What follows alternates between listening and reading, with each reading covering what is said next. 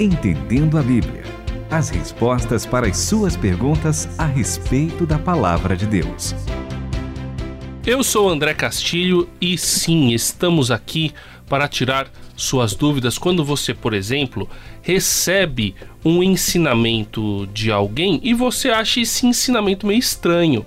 A gente não vai falar o nome de ninguém, né? Mas nós vamos colocar qual que é o ensinamento bíblico, ao menos que é mais aceito pela maioria dos estudiosos sérios. E o professor Itamir, como um estudioso sério, está aqui ao nosso lado para nos ajudar, professor Itamir. Exato, e também para, primeiramente, cumprimentá-los, desejar saudações cristãs para os nossos queridos ouvintes, com, porque. Com ósculo santo, professor Itamir? Pode ser também, Pode porque ser, isso né? é bíblico, né? Exatamente. Porque, afinal de contas, esse pessoal que nos ouve é o pessoal que nos dá condições de fazermos o programa, com as suas perguntas mirabolantes. Você concorda com isso, Renata Burjato? Que eu concordo que as perguntas são mirabolantes ou que eles nos ajudam? Eu concordo que eles nos ajudam.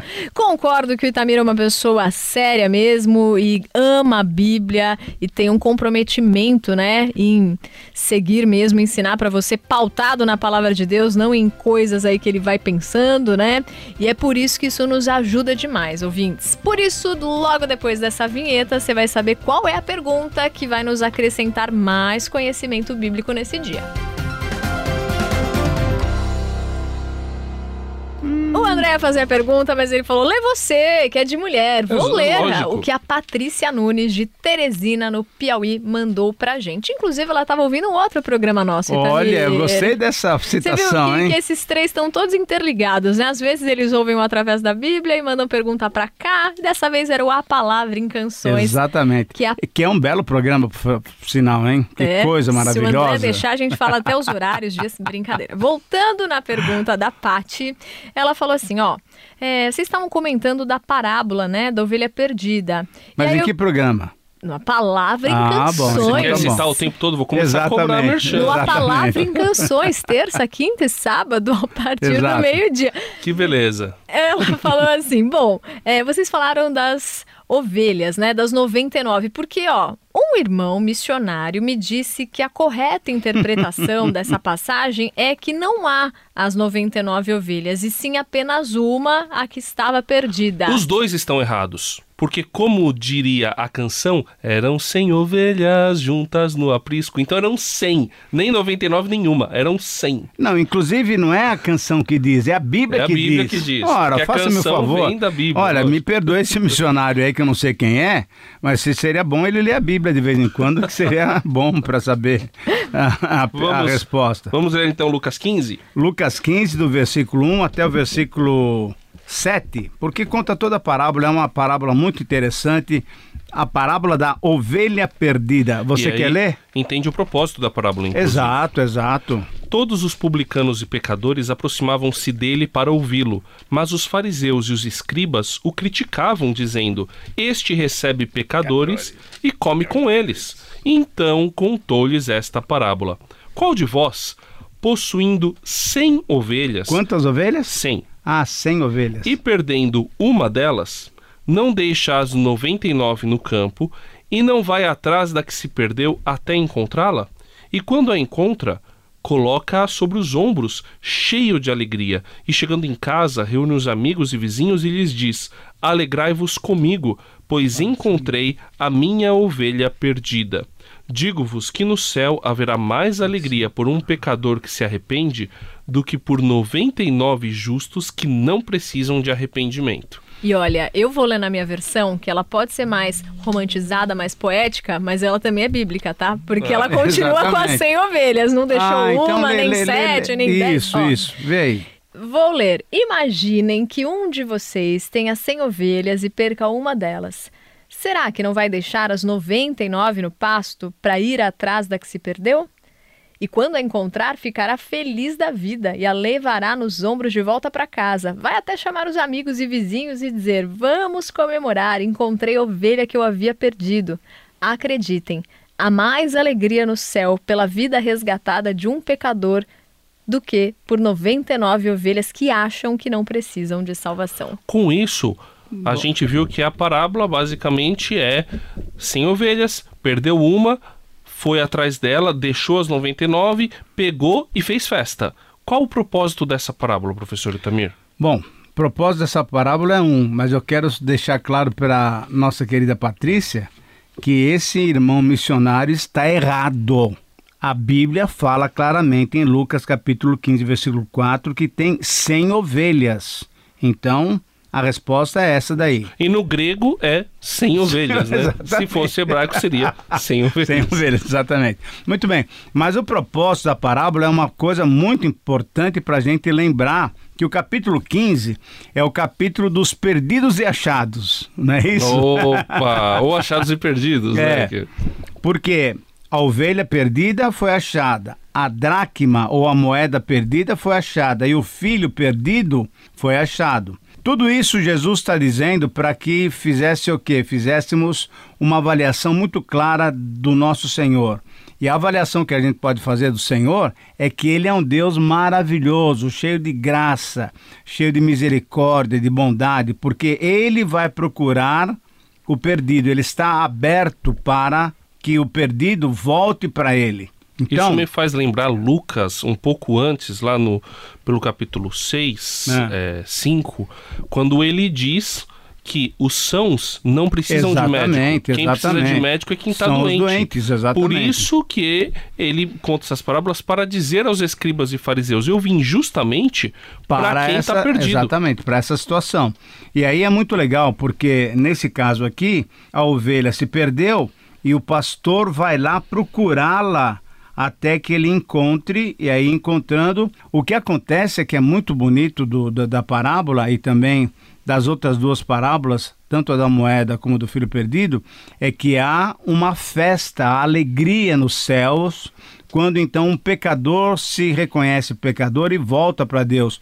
Quando Deus encontra o pecador e ele volta para Deus, a partir daí então há uma festa no céu, por quê? Porque, na verdade, todo o propósito de Deus ao nos criar é que ele queria ter comunhão conosco. Então, quando alguém se reconhece pecador e volta para o Pai, quer dizer, imagina só um ambiente celeste, Deus cumprindo aquele objetivo que ele tinha em nos criar. É, e... Por isso que ele compara com coisas cotidianas, como você encontrar Exatamente. algo importante para você, alguma coisa que era importante que, que mim. foi perdido, né? Exatamente. Né?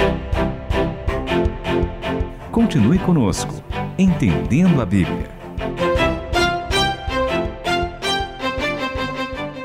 Então, quando a moeda é, é, achada, quando a ovelha é achada e quando o filho retorna, a, a grande lição que essas parábolas nos dão é que Deus está sempre preparado a nos receber. Ah, não é necessário ficar afastado de Deus e ficar completamente afastado e, e com vergonha, ah, eu não quero voltar, eu pequei. Não. Graças a Deus, o nosso Deus é um Deus de misericórdia, de graça, de bondade e o sangue de Jesus nos purifica de todo o pecado. E o que eu gosto dessa sequência de parábolas é que vai diminuindo a porção de gente contada e aumentando a alegria, né? Porque no começo a gente tem 100 ovelhas, aí uma se perde, as 99 ficam lá, daí depois são 10 moedas, aí uma se perde e daí depois só são duas pessoas. Exatamente. E mesmo assim a alegria só vai aumentando, aumentando porque a festa acontece de qualquer jeito e talvez, né, Patrícia Nunes, você que ouviu de um missionário tendo falado que era só uma ovelha, não, a gente lendo aqui a Bíblia, claramente são as 99. Talvez ele quis fazer uma ilustração, por exemplo, quando muita gente fala, ai, ah, mesmo que só tivesse eu, Jesus teria morrido é, por nós, Deus sempre, né, se entrega, então, talvez fazendo essa analogia, né, aí se fosse só uma pessoa, mesmo assim, Deus teria dado a sua vida, mas que a gente tem as 99 aqui a gente tem. E que há festa no céu, mesmo que uma Exatamente. só pessoa se arrependa, isso. Isso, a gente tem o também. eu queria chamar atenção exatamente para esse detalhe. Eu queria que o André olhasse para nós o versículo 21 e comentasse. Como é, que, como é que é o ambiente celeste quando a gente vê esse versículo 21, ah, André? Que coisa bonita, não é isso? O, é assim que o filho fala, pai, pequei contra o céu e contra ti não sou mais digno de ser chamado teu O que, filho. que é isso? O que, que aconteceu aqui com esse rapaz? Isso aqui é um arrependimento absoluto. Exatamente. É um reconhecimento de que ele negou a paternidade dele. Exato. Então o que ele quer, ele fala: Senhor, eu tô, eu- como eu sei que o seu empregado mais baixo tá muito melhor que eu, então me Sim. coloca como um empregado mais baixo. Eu não preciso voltar a ser filho, Sim. porque ele reconhece que o pecado que ele cometeu foi grave. Uhum. Então a- acho que o arrependimento começa pelo reconhecimento da gravidade do pecado, não é, professor Itamir? É E- verdade, e do- é verdade. E de assumir as consequências, porque o que o filho está fazendo aqui é assumindo As- a consequência exatamente. do seu erro. Como Inclusive, Zaqueu fez, por a exemplo. consequência é, bom, eu não vou ser mais chamado filho, eu vou ser um Exato. empregado qualquer. Mas aí, no versículo 24, olha que palavra bonita. Pois esse meu filho estava morto e voltou à vida, estava perdido e foi achado. E começaram a festejar o seu regresso. Quer dizer, há uma profunda alegria no céu, há uma profunda alegria quando nós temos pessoas que voltam a ter comunhão com Deus, voltam a ter aquela vida gostosa que Deus, só Deus pode nos oferecer. Como eu sei que o André Castilho gosta dos livros de C.S. Lewis, que sempre nos levam à imaginação, eu sempre fico com essa sensação quando tá tendo batismo na igreja, sabe? Eu fico Ah, tentando legal. fechar os olhos e imaginar que no, No céu, céu, né? Tá tendo uma festa- muito grande, é, festança. né? Tá, Deus está realmente alegre, seus filhos estão voltando, tendo Exato. reconciliação com ele. Não, eu vou te falar, um dos livros que eu chorei no metrô lendo foi o Maravilhosa Graça do Felipe Yancey, porque ele conta, ele reconta essas parábolas nesse livro com uma linguagem moderna, e a do filho pródigo ele conta como uma filha que se perdeu completamente e volta de trem, e os pais colocam é, é, lenços assim, porque ela É, pede, ó, coloca um lenço, isso. e em vez deles colocarem um lenço só, eles fazem uma festança e tal. Então, assim, é muito. É, é, é- é- é foi, foi emocionante você ver que é, esse é o amor de Deus. E, e o que, na verdade, é, Jesus está falando, ele está falando para os escribas ele, e fariseus, ele está dizendo: olha, eu não sei porque vocês estão bravos comigo. Por eu estar indo atrás dos pecadores, porque justamente é essa a minha missão. Inclusive, vocês se pertencem a mim, deveriam estar alegres, porque se nós somos uma mesma família e estamos indo atrás das pessoas perdidas, é porque nós estamos melhorando o mundo, nós estamos recuperando aquele que não estava mais conosco. Então, é, é, o Jesus tá, é quase que uma pará são parábolas quase que de espanto de Jesus falando, olha, é, é- é- o que vocês estão falando é surreal. É, então é Tanto assim. que no final ele fala com o outro filho, né? Fala assim, mas espera, é pra você vir comigo Exato. comemorar também. O que, que você tá fazendo? Você já não entendeu que tudo Que eu que é tenho é meu é, é É. teu também? Tudo que é meu é seu. E, e quando a gente ouve isso, nós que estamos na igreja, esse deve, isso deve ser uma confrontação a gente também, não é, professor Itamir? Porque às vezes há algumas oposições a alguns trabalhos com pessoas marginalizadas da sociedade e essa oposição nunca deveria existir, porque Exatamente. justamente essas pessoas marginalizadas são alvo do amor de Deus Exatamente. e precisam ser resgatadas. Não, e, e o que eu fico mais triste muitas vezes é que a gente percebe então alguém que andou fora do caminho do Senhor voltando e a turma da igreja muitas vezes ela fica falando: nossa, mas será que ele realmente se arrependeu? Será que voltou mesmo? E aí, em vez de estar num momento de alegria também comemorando a volta desse filho pródigo, a pessoa ainda fica meio duvidosa. Deus aceita, então, a minha parte, a minha função é aceitá-lo de braços abertos. E entender que eu também estou perdido e preciso É lógico, é. de arrependimento. ninguém é melhorzinho que o outro, não. Então a gente agradece muito a Patrícia Nunes que fez a gente reler essas parábolas juntos. Isso aquece o nosso coração.